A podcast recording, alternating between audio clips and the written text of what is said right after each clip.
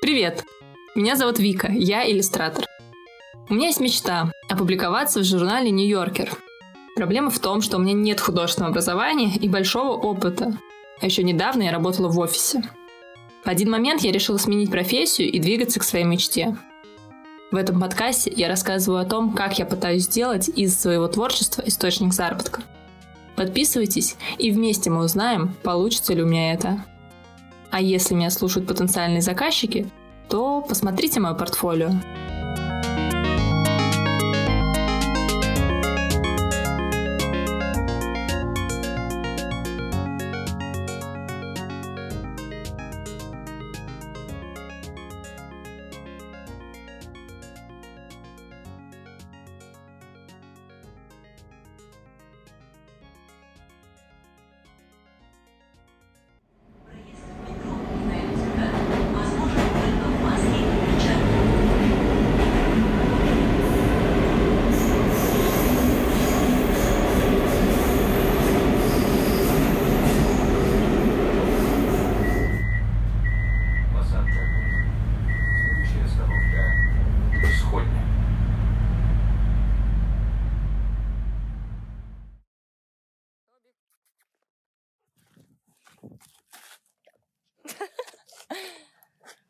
Ой, так, да, мы просто, я гуляю с собакой. Слушайте, как хорошо приехать на дачу наконец-то из города, особенно еще после изоляции. На даче как-то, ну вообще на природе голова начинает по-другому варить. Дома, мне кажется, иногда давят окружающие предметы. Все то, что у нас навалено, какой-то бардак, какие-то книжки на тебя смотрят сукоризные, что ты их до сих пор не прочитал. Какие-то дела тебя ждут за поворотом. А на даче, во-первых, и вещей ме- меньше, во-вторых, можно выйти в поле, посмотреть на природу, подумать о жизни. Конечно, с собакой это не так легко сделать, но в целом это все равно клево. Я читала даже недавно статью на, в издании «Нож», а, который, в которой говорилось о том, что, ну, во-первых, ходьба очень хорошо влияет на мозговую активность, но это, мне кажется, уже известный факт, что спорт вообще, ходьба помогают думать, помогают творить. И вот там был тоже забавный факт, что ходьба в городе, она, прогулка, например, по оживленной улице в городе, она влияет одним образом. То есть она тебя очень быстро заряжает, но при этом может, э, может быть такой избыточный, избыточная энергия, она может тебя захватить. Скажем так, ты можешь от нее быстро устать. И вот я очень быстро устаю от энергии города. А ходьба по лесу или по парку, она какие-то другие включает процессы, твой мозг очищается, и тебе намного проще творить.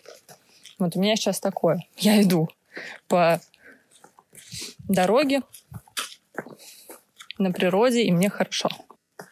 Еще одна есть мысль, которую я поймала как раз по пути, пока ехала. Я подумала о том, что круто, круто то, что я могу себе позволить поехать за город, поехать туда, где э, у меня нет ну, какого-то ни офиса, ничего, но при этом я могу с собой, грубо говоря, взять свою работу.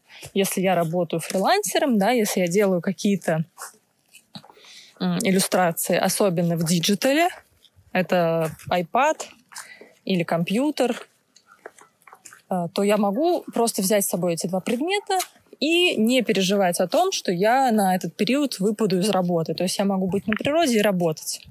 Ну и, кстати, живые материалы тоже сейчас, э, особенно с учетом того, что я не рисую сейчас на каких-то монументальных поверхностях, это все-таки карандаши, а, та же акварель или гуашь. Эти предметы очень просто взять с собой, и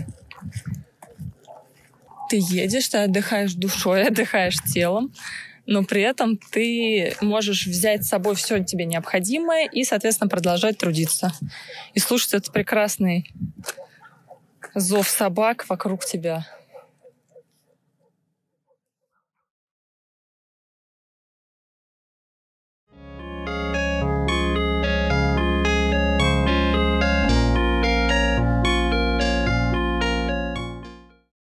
Сейчас на даче прочитала интересную книгу, называется «Рождение иллюстратора», автор Феликс Шайнбергер.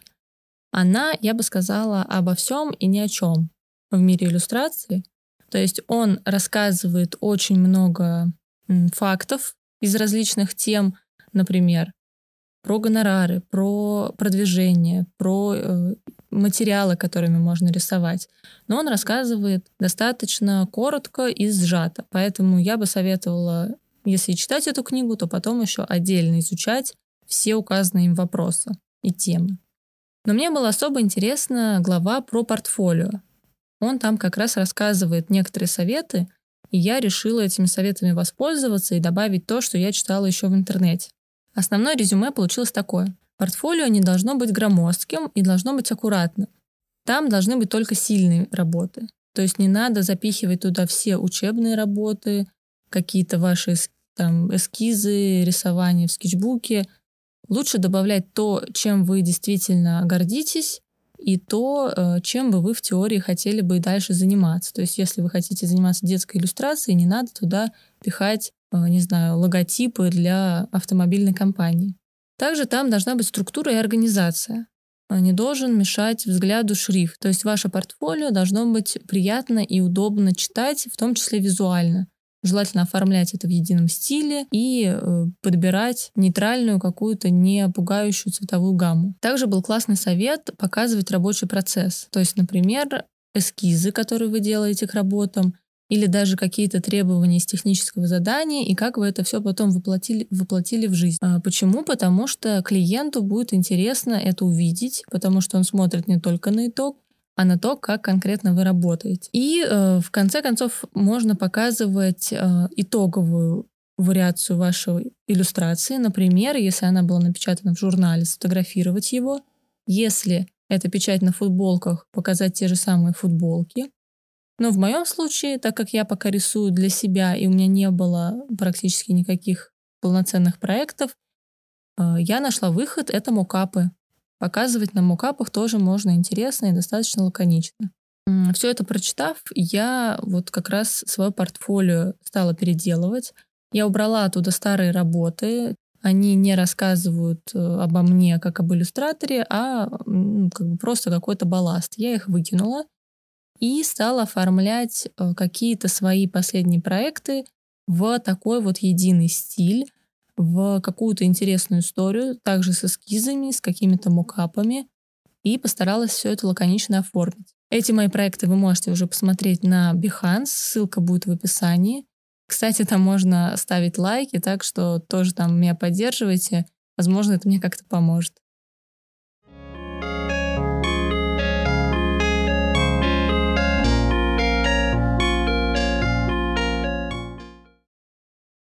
Хорошо. У меня есть портфолио, э, хотя бы его базы и основы. Естественно, я буду продолжать над ним работать и его пополнять. Но у меня все-таки нет сейчас работы, нет заработка, и мне важно делать уже следующий шаг параллельно с портфолио. Это искать оплачиваемую какую-то работу и, соответственно, искать конкретных заказчиков, для которых я смогу рисовать. Вообще, сколько я помню вот себя там в университете и после, у меня всегда были сложности с поиском работы, скажем так. Что я имею в виду? Я никогда нормально ее не искала, не рассылала резюме, э, не ходила на собеседование. Ну как? Я э, регистрировалась на сайтах типа HeadHunter. С моим багажом знаний я тогда претендовала на должность какого-нибудь администратора или менеджера — и как-то раз я была на собеседовании, но оказалось, что меня хотят заманить в какой-то обзвон бабушек и дедушек и впаривание им э, ненастоящих БАДов, косметики, в общем, какой-то жесть. И я оттуда сбежала. И, собственно, больше я на нормальных собеседованиях никогда не была. Остальная работа, которая у меня была, происходила обычно по такому российскому нетворкингу, как говорится, то есть по знакомству. Например, там в университете моя научная руководительница познакомила меня с другой выпускницей исторического факультета, которая взяла меня вот в э, культурный центр работать. Э, там, до этого еще тоже я работала у родственников. Ну, в общем, все это как-то происходило другим путем, скажем так. То есть никогда я не искала на биржах вакансий, труда и так далее. И это отчасти потому, что я трусиха и безинициативная, а отчасти потому, что на самом деле такой поиск работы, он, как сказать, с ним сложно, его сложно осуществить, если ты не понимаешь, что делать. То есть ты заходишь в этот мир, э, не знаю, хедхантеров и так далее, и там просто какое-то множество просто профессий, работ, странных э, фирм, зарплат. И, в общем, потеряться там очень просто. Я в этом ничего не понимаю. Плюс еще и у меня, как я уже говорила, проблема с коммуникацией э, с незнакомыми людьми. Причем, блин, я умею делать, я умею работать, я знаю, что я ответственная, я знаю, что я вообще-то молодец и классная. Вы не подумайте, что я не такая. Но вот прийти и постучаться во все двери и сказать, вот она я, давайте все, быстро мне все работу, вот это сложнее сделать. И так как у меня в этом опыта очень мало, я решила перед тем, как бомбить э, миллионы заказчиков и говорить им про то, какая я молодец, берите меня иллюстратором, я решила посоветоваться со своим другом. Его зовут Артем, и он сейчас работает в крупной московской компании, а до этого он несколько лет учился и э, жил в США. Причем я знаю, что он в США э, собаку съел на прохождении различных интервью, поиске работы и вот такого рода коммуникациях. Тем более, что сейчас он уже сам нанимает людей на работу, он на руководящей должности. Ну, в общем, у него опыта много.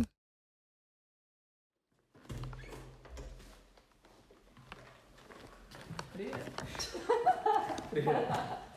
Здорово. Я сейчас, как ты знаешь, становлюсь крутым иллюстратором. И э, мой очередной шаг — это поиск заказчиков среди, например, э, каких-то изданий. То есть я буду им рассылать свое портфолио, ага. какое-то сопроводительное письмо, может быть, мотивационное, еще какое-то. И, соответственно, всем рассказывать про себя, какая я классная. Но прикол в том, что, в принципе, я вообще никогда не занималась рассылкой своего резюме, и на сайте вакансий не сидела. И мне кажется, вот ты как человек, который в этом собаку съел, может быть, мог бы какие-то мне, не знаю, подсказать, может быть, про свой опыт рассказать, рассказать какие-то свои лайфхаки. А, вот. Плюс сейчас, тем более, ты можешь еще это все посмотреть со стороны человека, который нанимает людей uh-huh. на работу. Ну смотри, на самом деле я последний раз меня куда-то брали после того, как вот такой а с улицы. Это была стажировка типа, сколько лет назад? Пять, шесть, шесть лет назад. А, поэтому там лайфхак номер один – это всегда пользуйся знакомствами. А, Причем обычно, и, точнее часто это не самые близкие твои знакомые, а просто а вот там твой нетворк, то, что называется там слабые связи, и вот ты же с ним. Когда вы не супер близкие друзья, но, тем не менее, достаточно широкий круг, которые тебя все равно знают, что-то видели, что ты там адекватная, видели там какие-то твои работы и могут тебя куда-то порекомендовать. Потому что все равно, когда когда я ищу человека, рекомендации внутренние, они все равно не такой ну, как бы сразу часть фильтров проходят. Вот. А если вдруг там такого нету, или с этим посложней, то, наверное, надо делать следующим образом. А, в зависимости от того, что ты хочешь сделать в этом месте, в этом издании и так далее, прикольно, и работодатели это ценят, когда ты заранее уже делаешь часть той работы, на которую ты нанимаешься. Ну, то есть в случае, если я соискатель, я ищу там работу, например, не знаю, маркетолога где-нибудь в компании, который будет отвечать за digital маркетинг, за продвижение, то я могу сразу накидать какую-нибудь стратегию контентную продвижения, в каких каналах, какие, например, а, я там планирую, не знаю, в каком-нибудь э, сотовом операторе, да, там продвигать B2B э, услуги. Значит, я э, сразу накидаю какой-то план, посмотрю, какие услуги есть у этого оператора, э, подумаю, какие целевые аудитории они рассчитаны, и попробую раскидать план, какие из этих услуг, да, как я буду доводить до своей целевой аудитории. И прям вот это там распишу, может быть, на слайдике переложу, прям уже в презе сделаю, более-менее оформлено. Не обязательно там супер красиво это делать. Просто, ну, то есть по факту, чтобы человек который на той стороне будет смотреть на это, да, и принимать решение о том, звать тебя, не звать на собеседование, а если это твой как потенциальный заказчик, то там это принятие решения быстрее, ну, там чуть меньше шагов, там нету вот таких там собеседований, интервью по несколько часов. Вот. Чтобы он сразу мог там не только по твоему портфолио судить, а, но и по чему-то, что ему ближе, что привязано конкретно его задачам, чтобы он видел, что ты не просто классно рисуешь то, что тебе нравится, да, а, но еще ты хорошо можешь решить именно его задачу, ну или как минимум продемонстрируешь, как ты будешь ее решать, прежде чем он вложится в это материально или ресурсно, или как бы то ни было. Все всегда полезная вещь, мне кажется, там пацаны на это реагируют. Вот, ну и э, cover letter. Вот. Причем cover letter не один для всех, а прям для каждой компании свой. Он там не должен быть супер длинным, супер сложным, он не должен быть там, я не знаю, миллион слов, слов но хотя бы там три кратеньких параграфа про то, что э, про себя, про то, как ты видишь себе свой contribution в этом месте конкретно, да, и там вводную часть, что типа вот здесь вы можете посмотреть э, то, как я вижу себе, там, я не знаю, если вы маркетолог, продвижение там твоего, там вашего продукта, и там вот мое портфолио. Ну, то есть вот, uh-huh. вот буквально три параграфа кратеньких, по два предложения каждое. Не так uh-huh. много, но это типа makes all the difference. Слушай, клево. Вообще классные все советы, и они, ну, то есть прям очень даже подходят конкретно под меня, потому что, несмотря на то, что у меня там а, как бы другая немножко сфера, mm-hmm. да, и у меня больше про там портфолио, какие-то заказы на конкретные иллюстрации и так далее, но вот эти все советы, по-моему, очень четенько тоже ложатся. Что прикольно, то, что на самом деле твое портфолио, это, э, я бы наоборот сказал, когда человек ищет работу, его предыдущий опыт – это то же самое, что твое портфолио. Просто про опыт мы рассказываем, портфолио можно посмотреть. Но по факту это всегда так, что окей, твой опыт работы или твое портфолио говорит мне о том, что ты делал раньше. Uh-huh. Говорит мне о том, что ты, условно говоря, там borderline э, э, можешь перформить на определенном уровне. Но не говорит мне ничего о том, насколько ты успешен будешь в работе конкретно на меня или конкретно с моими задачами. И вот для этого как раз нужно вот это там а задание, чтобы uh-huh. как-то переложить то, что ты уже делала раньше, на то, что нужно мне. Слушай, а вот э, такой еще вопрос интересен. Как ты думаешь, э, насколько надо готовиться, ну, как сказать, как, к, про, к какому проценту отказов надо готовиться и сколько вообще э, запасать, я не знаю, список вот этих э, изданий или из, потенциальных заказчиков, чтобы э, максимально хотя бы куда-то там, да, попасть и что-то получить положительное? А, чем больше, тем лучше. И отказов будет много, многие вообще не, не, не ответят, проигнорируют. И вот воронка продаж типичная. Ты ее наполняешь сверху максимальным количеством. И дальше, если мы говорим про продажи, там, ну, например, начинается там с холодного звонка, потом доходит до того, что ты разослал какие-то материалы, потом из них там какой-то процент тебе ответил, потом из них какой-то процент с тобой встретился, потом из них пошел там, провел пилот, подписал договор, там, я не знаю, дошел до этапа согласования договора, и заплатил. И вот чем больше там, там 20 компаний у тебя сверху, в лучшем случае там одна дойдет до низу. 100 компаний, 5, да, если у тебя конверсия как бы та же самая. Но при этом не нужно делать это так, что ты просто рассылаешь всюду по одному и тому же шаблону. То есть вот здесь нужно найти золотую середину некоторую между тем, чтобы наполнять эту воронку максимальным количеством изданий, но при этом оставлять каждый из э, заходов достаточно персонализированным и достаточно контентно наполненным, да, не просто шаблонным каким-то там «Здрасте, вот мое портфолио, посмотрите, если что, вот мой email». И это типа много энергии, реально, вот наполнить воронку таким образом, реально сложно, очень много энергии уходит, но там, это наиболее, на мой взгляд, наиболее эффективный способ. Вот, но да, заранее готовься к тому, что минимум 80% а то и 90 не ответят или скажут «нет, спасибо» или что-нибудь такое. Вот. Но зато там те самые 10% потихонечку э, там, где-то будет что-то более крупное, что-то вырастет долгосрочное сотрудничество и так далее. Поэтому никуда не денешься этого.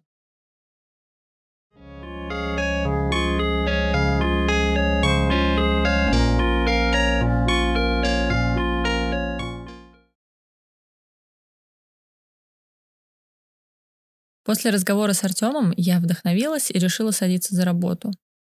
Мне надо составить список потенциальных заказчиков, например, изданий, с которыми я хотела бы посотрудничать, и им направлять письма. Но, как посоветовал Артем, не безличные письма, а индивидуальные, э, с моей мотивацией, с моими, не знаю, с моими идеями, э, прикрепляя портфолио, а в идеале, конечно, прикрепляя э, конкретные проекты под статьи этих изданий.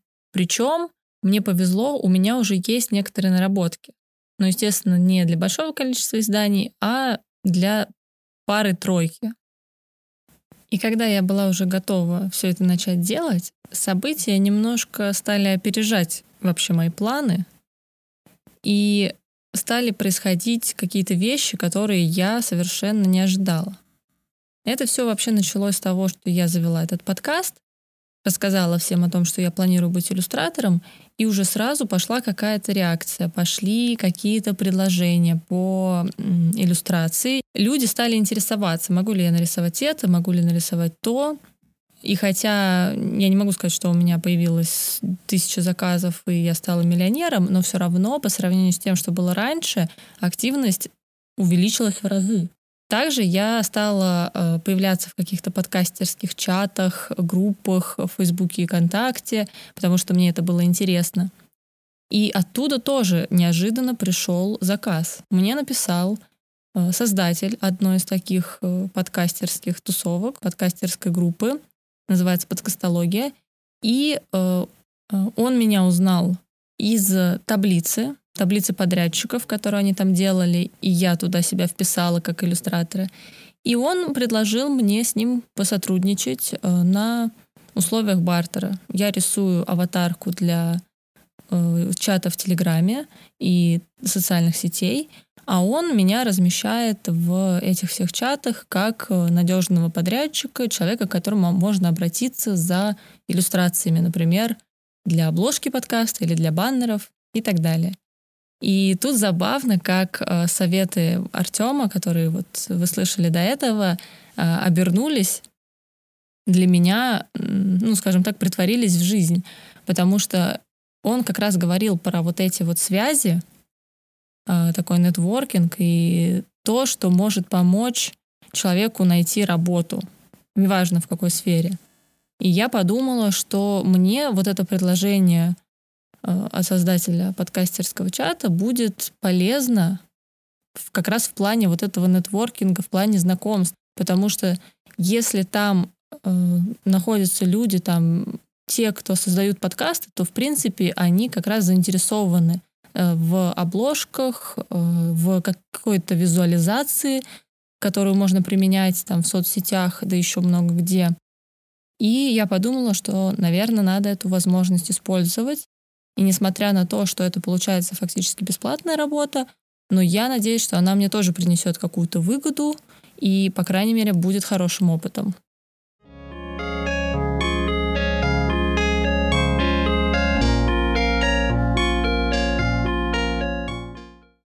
Помимо прямого поиска заказчиков, которым я планирую заниматься, я э, периодически отслеживаю какие-то конкурсы, какие-то объявления о поиске иллюстраторов. В общем, стараюсь быть в теме.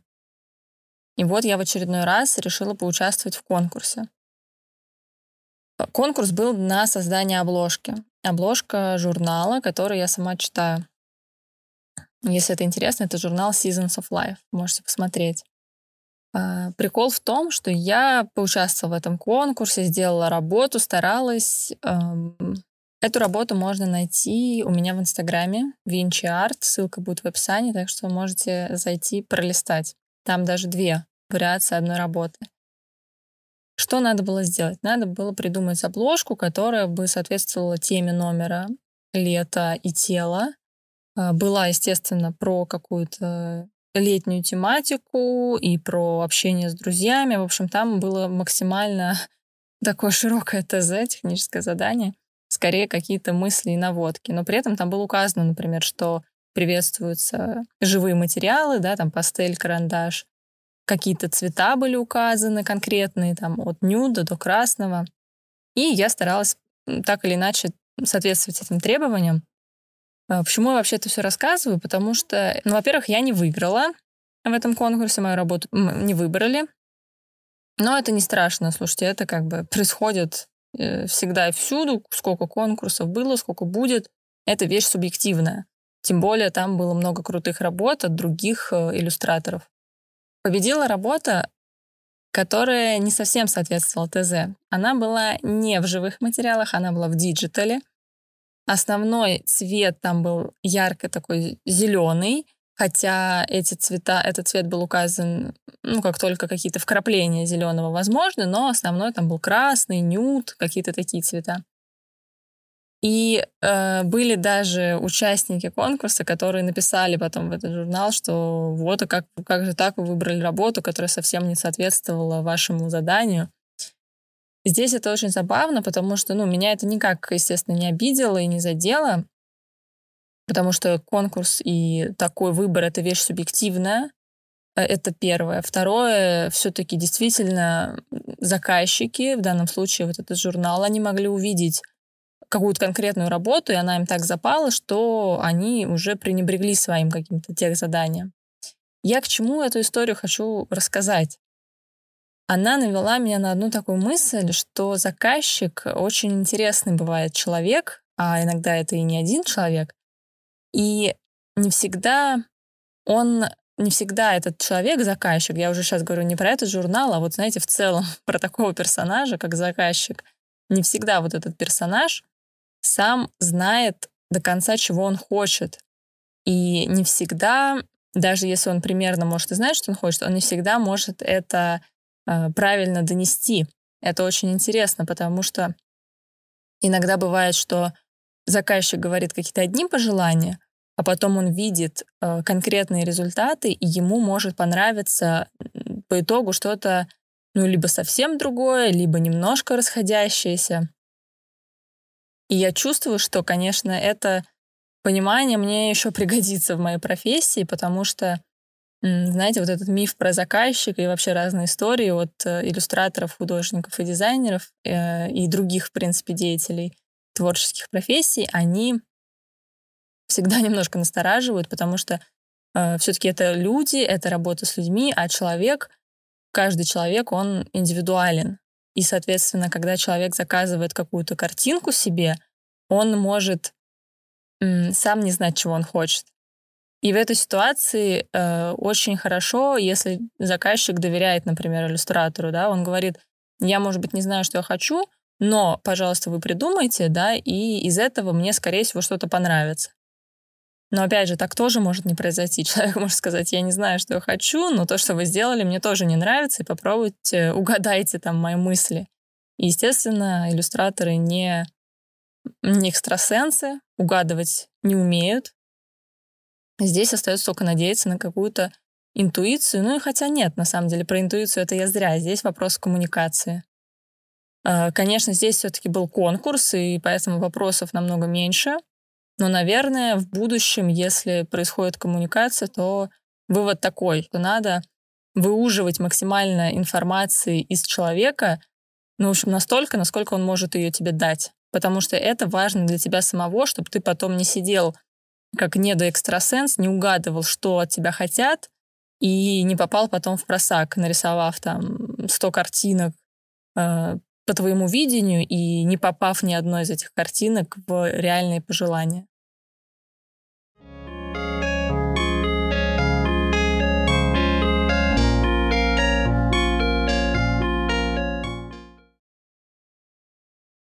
Друзья, я хотела сказать еще пару слов про то, что вообще произошло после выпуска первого эпизода подкаста. А произошло, что я стала получать обратную связь от э, людей, которые послушали, и эта обратная связь касалась не только подкаста, хотя и его тоже, но и в целом а, вот иллюстраторской деятельности, творчества и каких-то идей. Ну, сначала про сам подкаст. Спасибо всем, кто мне пишет. Это очень круто и очень приятно.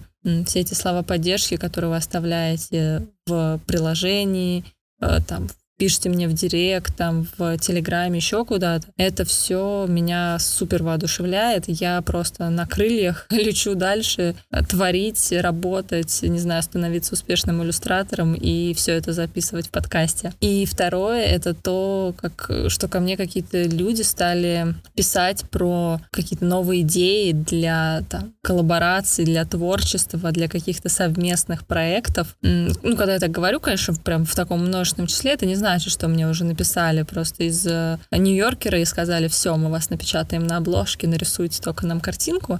Нет, но даже вот одно сообщение, два сообщения, три человека, это уже для меня на самом деле э, просто невероятное что-то, потому что, ну, вы уже знаете, да, я интроверт, я, как, у меня есть круг друзей, я с ними общаюсь, мы там друг друга поддерживаем, ну, и на этом все. А здесь я начинаю чувствовать, что я нахожусь в каком-то, ну, не знаю, комьюнити, в каком-то какой-то творческой среде эти люди, э, люди начинают появляться, вот даже вы, кто меня слушаете, вы уже относитесь к, к этим людям, к этому комьюнити, и это очень круто. И я хотела за это сказать большое спасибо, спасибо, не знаю, поделиться каким-то вот этим сейчас вдохновением со всеми, сказать всем, давайте все творить и делать что-то крутое, делать что-то, чего мы боялись до этого. Причем это не значит, что будет все сейчас радужно и классно. На самом деле я все еще без работы, все еще э, новичок, э, без большого опыта и четкого понимания всего происходящего, но у меня есть энтузиазм. Я им с вами хочу поделиться, и я думаю, что поддерживая вот так друг друга, друга можно многого добиться. Мне кажется, надо в это верить.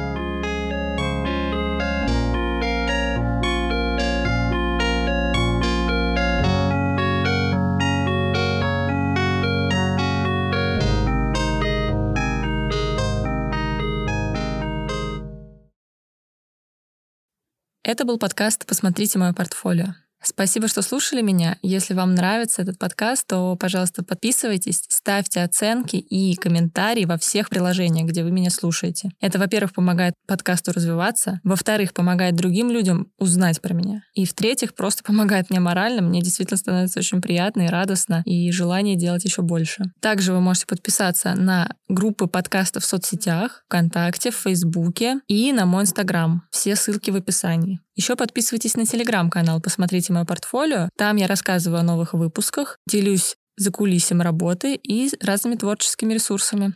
А еще вы можете поучаствовать в записи подкаста. Для этого надо отправить аудиосообщение или аудиовопрос телеграм-боту, ссылка на которого тоже в описании. Самые интересные вопросы или комментарии появятся в новых выпусках подкаста, и я смогу осветить интересующие вас темы. Спасибо, что слушали. Всем пока.